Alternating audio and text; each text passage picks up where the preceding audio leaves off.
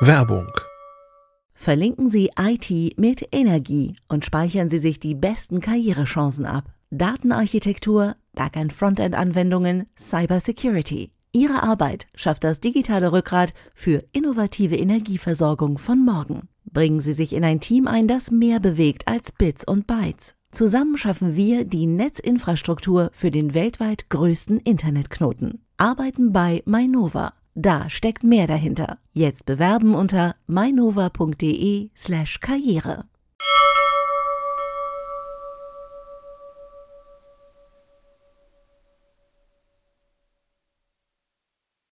Heute im CT Uplink. Programmieren lohnt sich. Nicht nur das lukrative Jobs äh, warten, es hilft auch die Technik besser zu verstehen und man kann seine Kreativität frei ausleben. Doch wie findet man den richtigen Einstieg? Darüber rede ich heute mit meinen CT-Kollegen Wilhelm Drehling und Jan Mahn. Bleibt dran.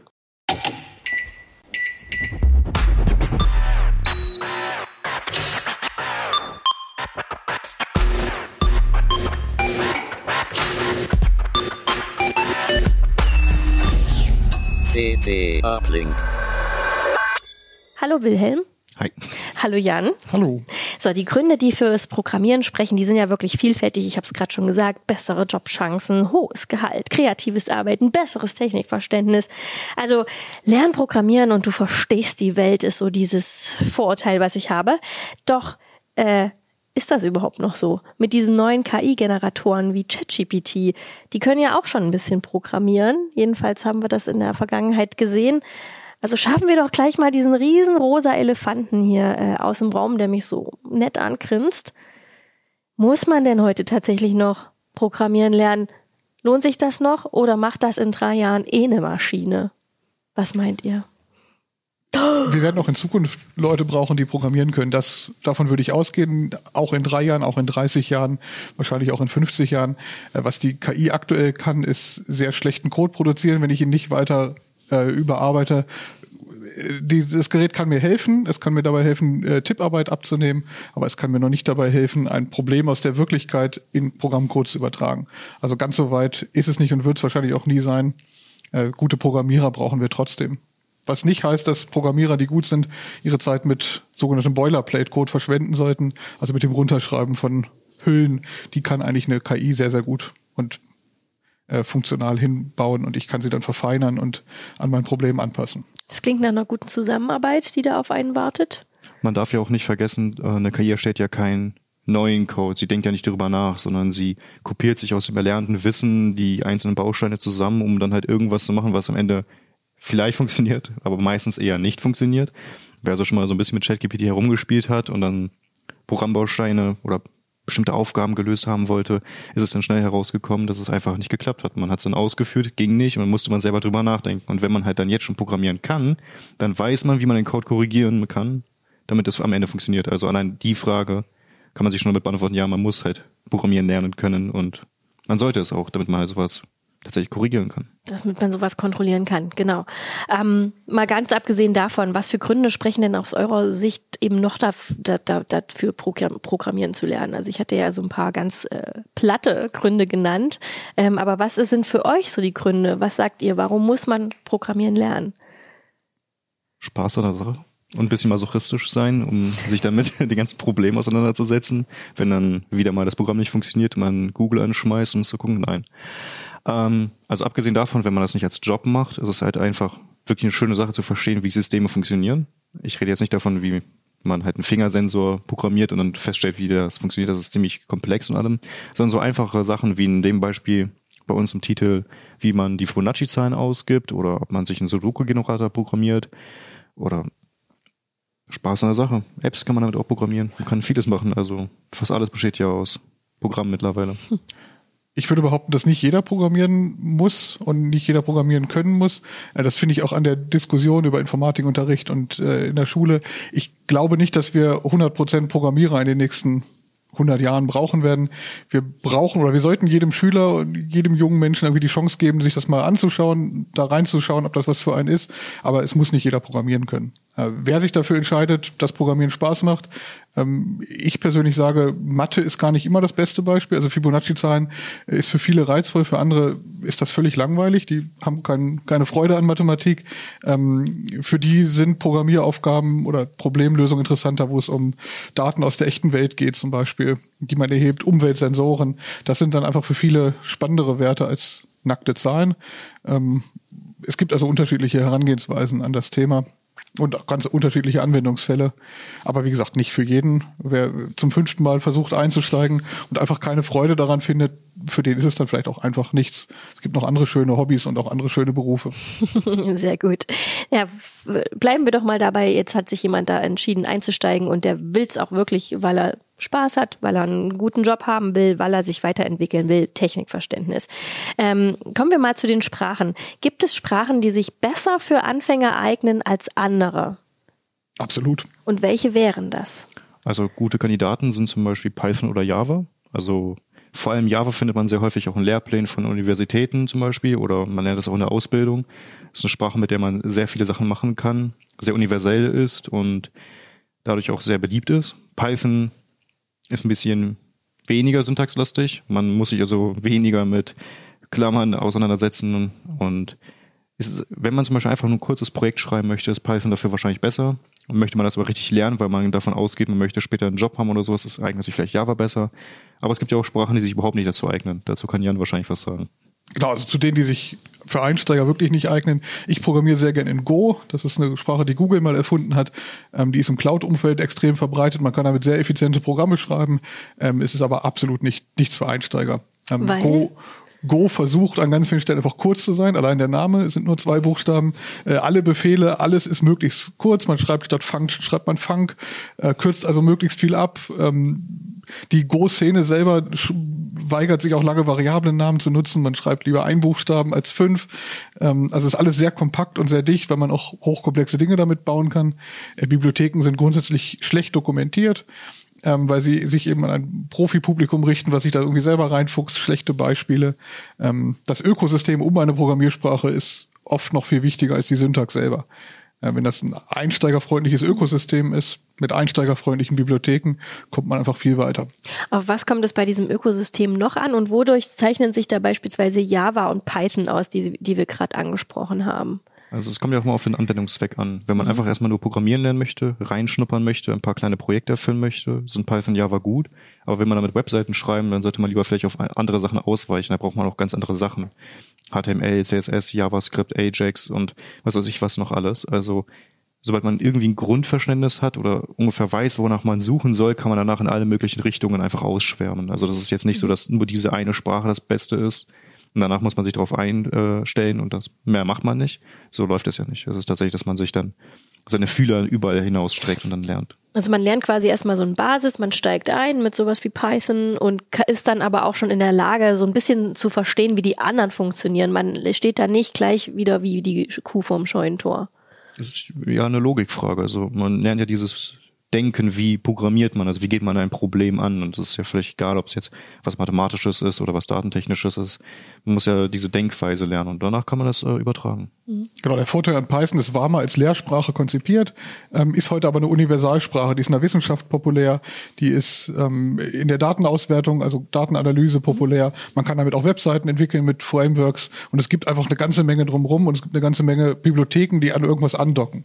Wenn ich mit einer Datenbank sprechen will, finde ich in Python garantiert eine Datenbankschnittstelle für meine Datenbank. Wenn ich eine API ansprechen will, finde ich oft schon ein fertiges Beispiel in Python. Also das ist vergleichsweise einfach da reinzukommen, was aber nicht heißt, dass das eine, eine Sprache für Kinder ist oder eine, eine, reine Kunstsprache für, für den Lehrbetrieb. Es ist mittlerweile eine äh, funktionierende Sprache, die ich in der Praxis anwenden kann. Und ganz oft, was Python ganz oft tut, ist im Hintergrund hochkomplizierte C-Bibliotheken ansprechen, die in C programmiert wurden. Ich muss mich da aber nicht mit C auseinandersetzen. Ich kann diese Bibliothek im Hintergrund ansprechen äh, und damit auch sehr, sehr schnelle Dinge ausführen. Die ganze Machine Learning Szene, also die KI-Szene, arbeitet viel mit Python quasi als Bedienschnittstelle, um im Hintergrund äh, schnelle Ausführung zu starten. Das klingt ja auch nach einer, nach einer Sprache auch mit Zukunft, wenn da so eine Verknüpfung besteht. Genau, gerade in dem Bereich Datenauswertung, Maschinenlernen, ähm, da ist Python absolut kein, kein Spielzeug, sondern das Profi-Werkzeug, ja. Und wie sieht es dann mit Java aus? Da hattest du ja auch gesagt, sehr universell. Was kann man alles damit machen, aber wofür würde sich das besonders eignen? Ähm, also je nachdem. Wie gesagt, es gibt Anwendungsfälle, wo es halt wirklich das Beste ist. Und in manchen Fällen kann man es halt auch machen, gehört aber nicht zu den besten Sprachen. Da gibt es halt viele Diskussionen und ich werde auch jetzt würden schon Entwickler mich, mir wieder widersprechen und äh, wieder für ihre Programmiersprache in die Bresche schlagen. Also es gibt da alles mögliche an äh, Gründe. Im Generellen kann man aber sagen, dass Java halt sehr gut ist für skalierbare, sehr, sehr, sehr, sehr große Anwendungen. Es läuft in unglaublich viel Software im Backend irgendwo. Ähm, Nenn mal ein Beispiel.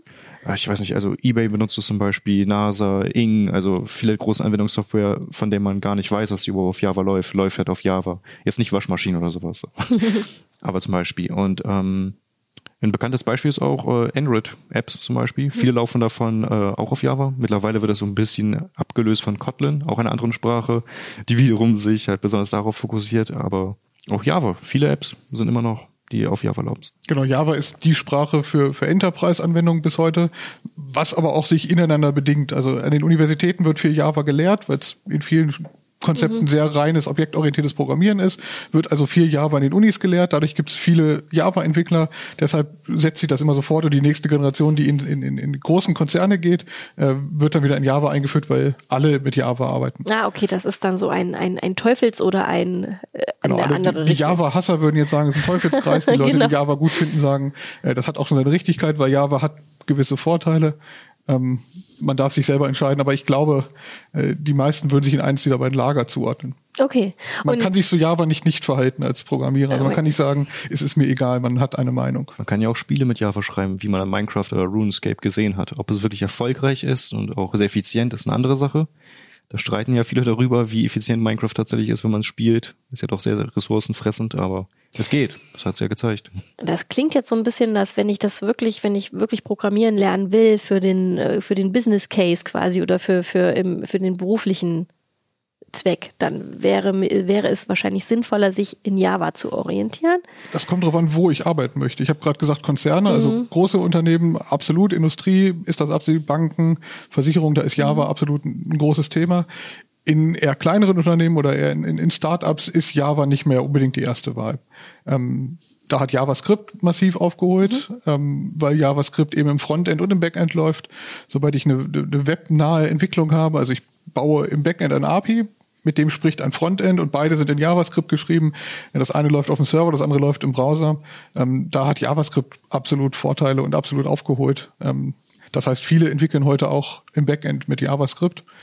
Und in der neuen Softwarewelt ist ohnehin einer der Ansätze zum Beispiel Microservices, dass ich nicht mehr meine gesamte Geschäftsanwendung als ein Klotz mhm. in Java programmiere, sondern ich sage, ich programmiere oder ein Team programmiert, das den Backend-Teil der Rechnung verwaltet, einer verwaltet Kunden, einer verwaltet den Shop äh, und der eine programmiert in Java, der andere programmiert in JavaScript, der andere programmiert in Go.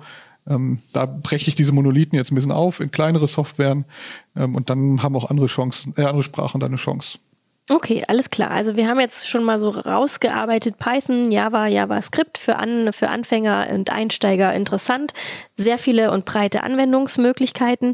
Ähm, wie sieht es denn, und wir haben aber auch schon gesagt, Go eventuell vielleicht nicht unbedingt komplex. Ich mag Go sehr Profi. gerne, also nicht ja, falsch genau. verstehen, äh, aber es sollte nicht die erste Programmiersprache sein. Quasi im zweiten Schritt. Wie sieht's denn mit Zukunftsfähigkeit von solchen Sprachen aus, wenn ich so eine Sprache anfange zu lernen? Wie sicher kann ich mir denn sein, dass das vielleicht in fünf Jahren auch noch sinnvoll ist, die zu können? Oder ist das eh immer ein laufender Prozess?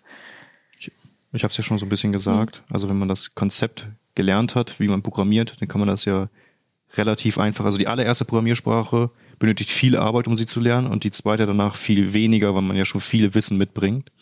Und auch äh, das Beispiel, das Jan gerade gesagt hat mit JavaScript, also auch JavaScript erlebt gerade sowas.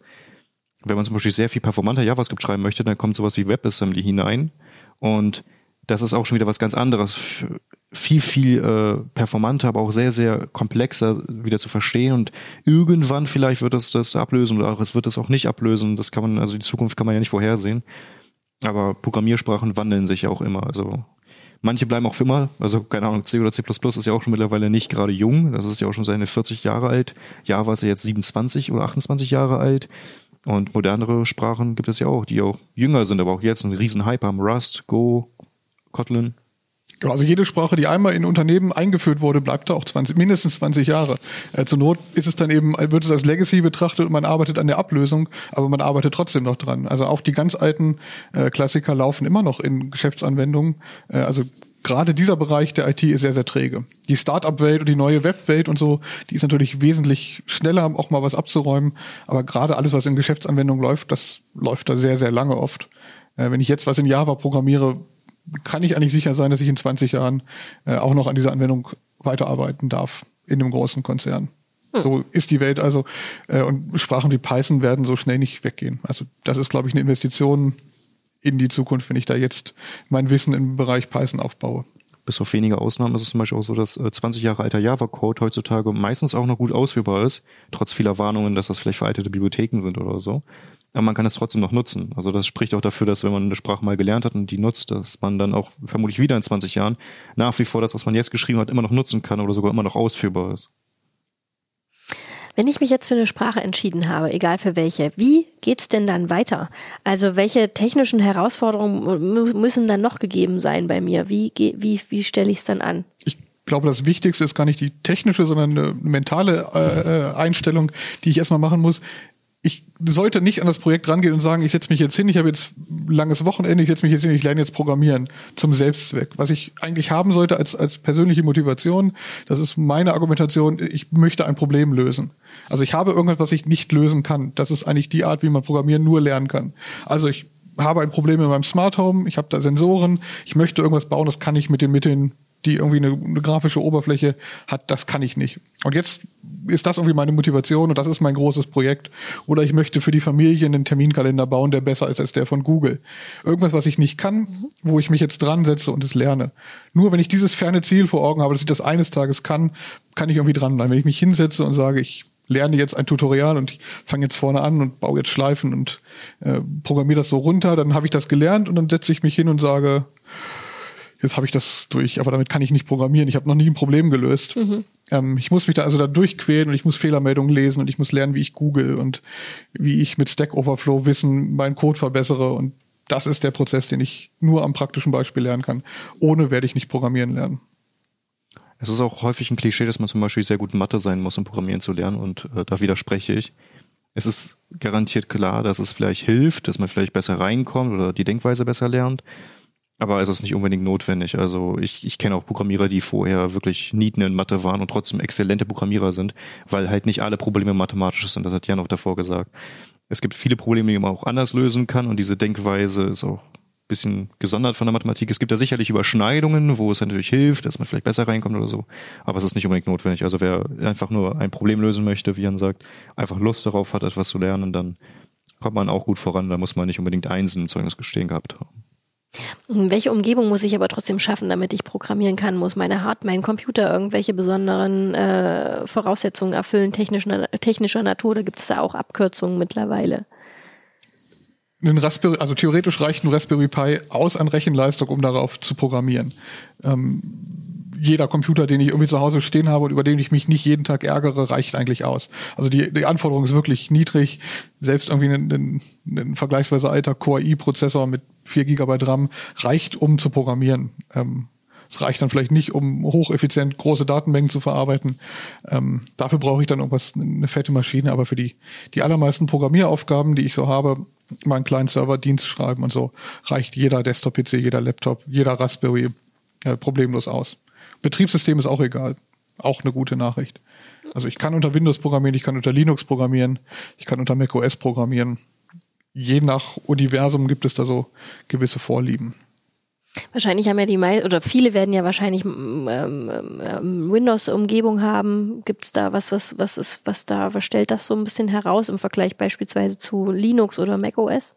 Kann man da was Mittlerweile, sagen? dadurch, dass Windows das Windows-Subsystem für Linux hat und dass ich auch Linux in Windows ausführen kann, hat sich Windows der Entwicklergemeinde wieder ein bisschen mehr angenähert. Es gab mal Zeiten, da waren Leute, die auf Windows programmiert haben, vor allen Dingen Entwickler, die für Windows programmiert haben, also Windows-Software.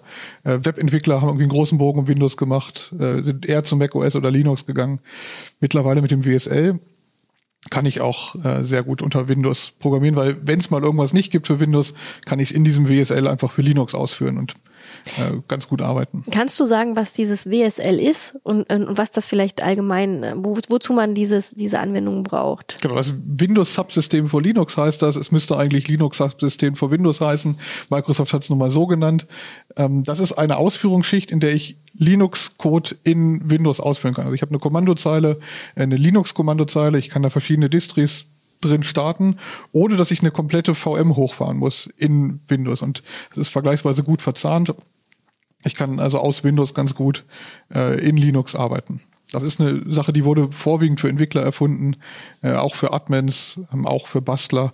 Äh, das ist so ein, so, ein, Ding, was mit Windows 2010 eingeführt wurde und jetzt mittlerweile auch gut nutzbar ist.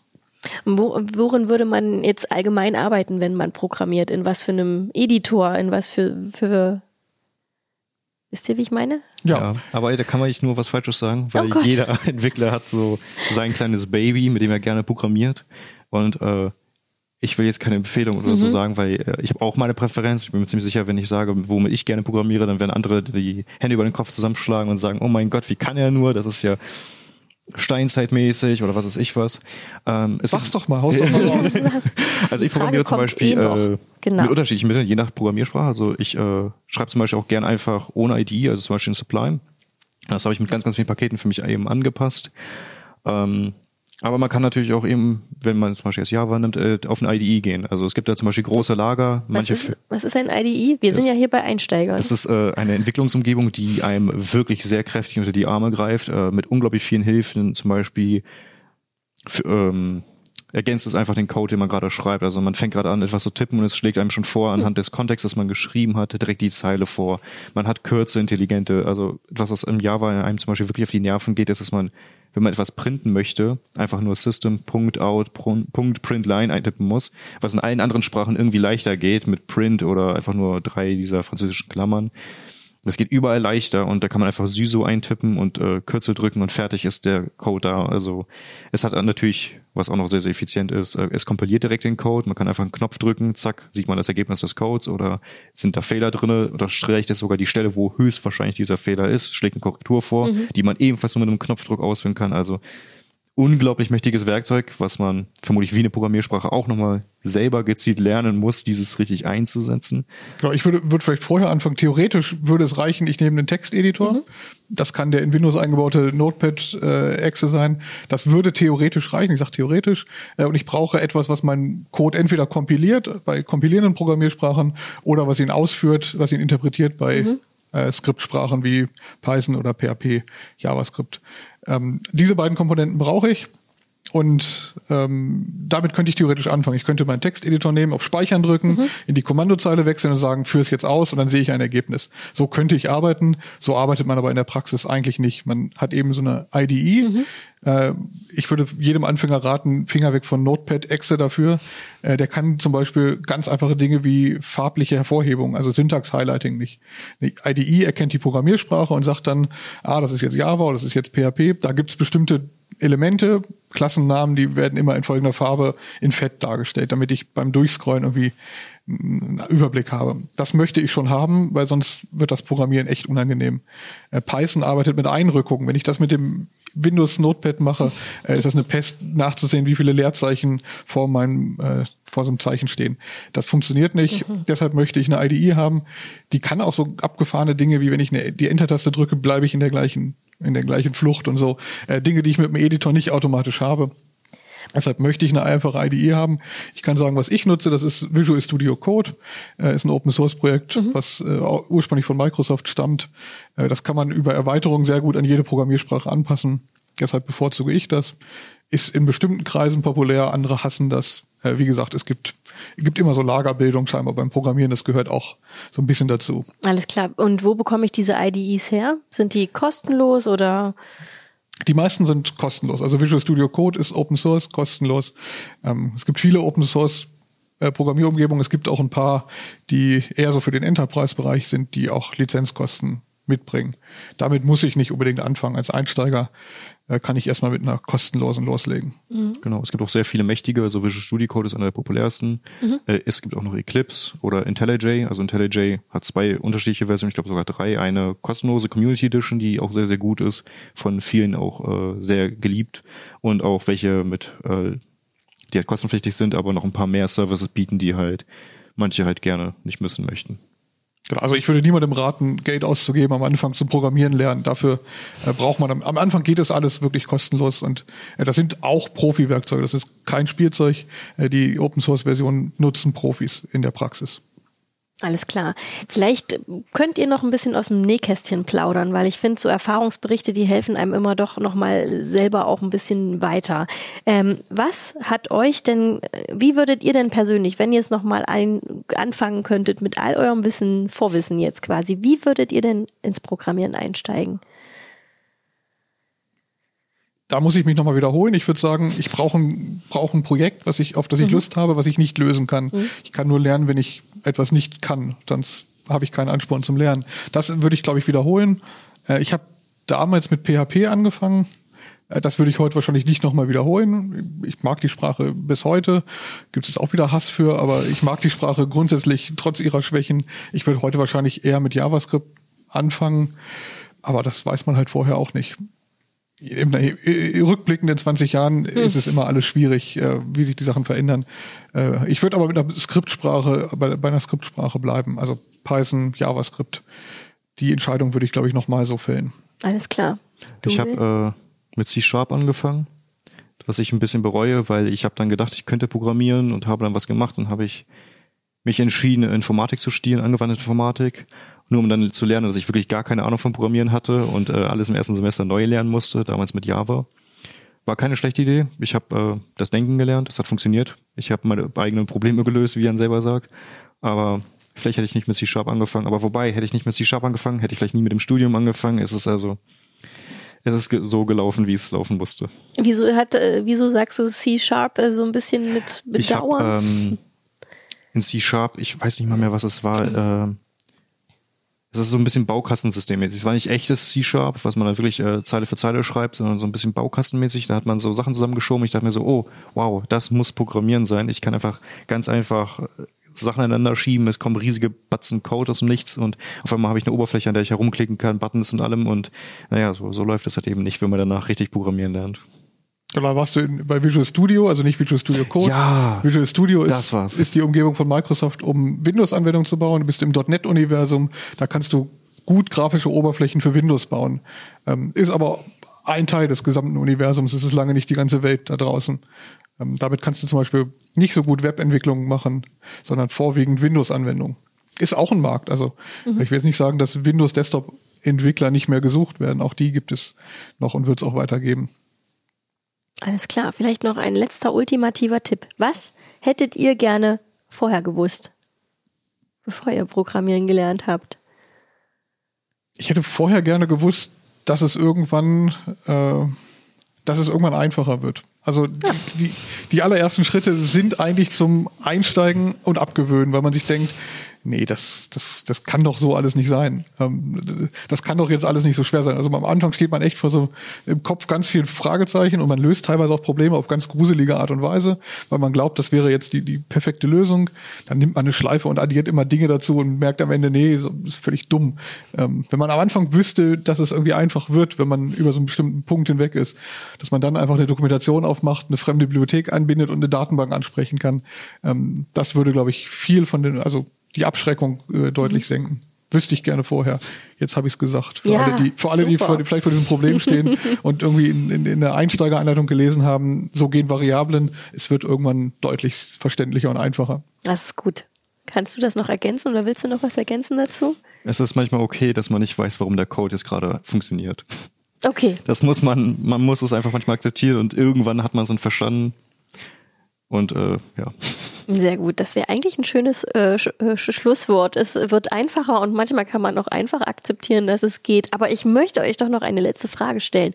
Habt ihr noch so einen ultimativen Tipp? Ich meine, man kann das natürlich in der CT 14 nachlesen, die jetzt am 3.6. in den Handel kommt. Da habt ihr, ähm, ich glaube, drei, äh, drei Sprachen für Einsteiger empfohlen. Python, JavaScript und Java. Da kann man sich noch mal ein bisschen da reinfuchsen, auch an, anhand von konkreten Beispielen. Ne?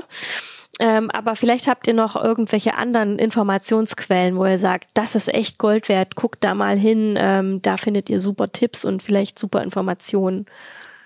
Wie, weil, ich, weil ich sagte, das Ökosystem ist wichtig. Ich gucke immer in einem neuen Universum und das kann eine neue Programmiersprache sein, gucke ich auf die, die offizielle Dokumentation in dem Bereich Getting Started, um mal so einen Eindruck zu bekommen, ähm, was in dieser Welt so los ist. Und dann gucke ich mal in die zugehörige Paketquelle. Also jede, jede Programmiersprache hat eigentlich einen Paketmanager für Abhängigkeiten. Dann gucke ich mal, wie das da mit der Abdeckung ist. Und dann weiß ich, ob die Programmiersprache für mich vielleicht in Frage kommt. Wenn es in dem Bereich ganz wenig Bibliotheken gibt, um mit irgendwas zu sprechen, mit Datenbanken, dann lasse ich vielleicht von diesem Universum einfach die Finger. Das wäre vielleicht ein Tipp. Einfach wirklich mal die offiziellen Dokus studieren. Mhm. Die sind natürlich voreingenommen und sagen, unsere Sprache ist toll, aber ähm, trotzdem ganz gute Quelle. Ähm, ich kann jetzt einen Tipp geben, weil ich gerade versuche, mir selber SQL beizubringen. Um, äh, beziehungsweise ich kann es schon ein bisschen, aber ich versuche es nochmal ein bisschen besser auszubauen, mein Wissen. Ähm, ich lerne gerade äh, mit der Webseite LeadCode. Das ist einfach nur so für mich ein Tipp. Funktioniert nicht für jeden, aber vielleicht hilft es ja manchen draußen. Eine kostenfreie Seite, wo man einfach ganz viele Probleme im Browser direkt lösen kann. Mit super einfachen Beispielen, wo man mit zwei Zeilen Code oder sowas anfängt. Und äh, so gehe ich gerade eine Liste an 50 SQL-Aufgaben durch und ja, vielleicht kann es anderen Leuten helfen. Es geht ja, gibt es ja auch für andere Sprachen, für JavaScript, Java, sonst was. Und wenn man vielleicht gerade kreativlos ist und nicht gerade eine Aufgabe hat, die man direkt lösen möchte, dann kann man da halt einfach ein bisschen reinschnuppern, ein bisschen lernen, vielleicht auch dann feststellen, okay, das interessiert einen wirklich nicht. Oder es interessiert eben einen. Also, alles klar, vielen Dank. Dann versuche ich jetzt nochmal zusammenzufassen. Wenn ich jetzt irgendwelchen Mist erzähle, dann schreit einfach rein oder haut mich K.O. oder macht irgendwie was, damit ich keinen Mist erzähle. Also, man versucht für sich, wenn man ins Programmieren einsteigt, ähm, sollte man tatsächlich mal mit einem konkreten Projekt anfangen. Wie gesagt, das kann irgendeine Smart Home Aufgabe sein, die nicht so richtig funktioniert, wie ich mir das vorstelle, für die ich eine Lösung finden will. Also Problem identifizieren, versuchen, Lösung zu finden. Anfängergeeignete Sprachen sind Beispiel Python, Java und JavaScript. Ähm, ich kann das, könnte das theoretisch in äh, Notepad erstmal mir alles äh, eintippen, sollte ich aber vielleicht nicht machen. Man möchte so eine Entwicklerumgebung, so eine IDE haben, die es kostenlos gibt. Man ähm, oder auch es gibt auch Bezahlvarianten, aber für den Einstieg reicht auf jeden Fall eine kostenlose Variante. Es ist ähm, immer hilfreich, sich die offizielle Doku dazu anzuschauen oder gezielt Webseiten dazu anzusteuern. Und man sollte sich bewusst machen, es wird leichter, wenn man erstmal über den Berg ist. Gut zusammengefasst. Gut zusammengefasst. Noch was zu ergänzen? Habe ich irgendwas vergessen? Alles drin. Nee. Gut, dann danke ich euch für eure Zeit und ähm, euch fürs danke ich fürs Zuhören oder Zuschauen und ähm, ich würde sagen, bis bald und jetzt geht's endlich los mit dem Programmieren. So. Und der rosa Elefant ist auch weg. Frohes Schaffen. Ciao. Tschüss.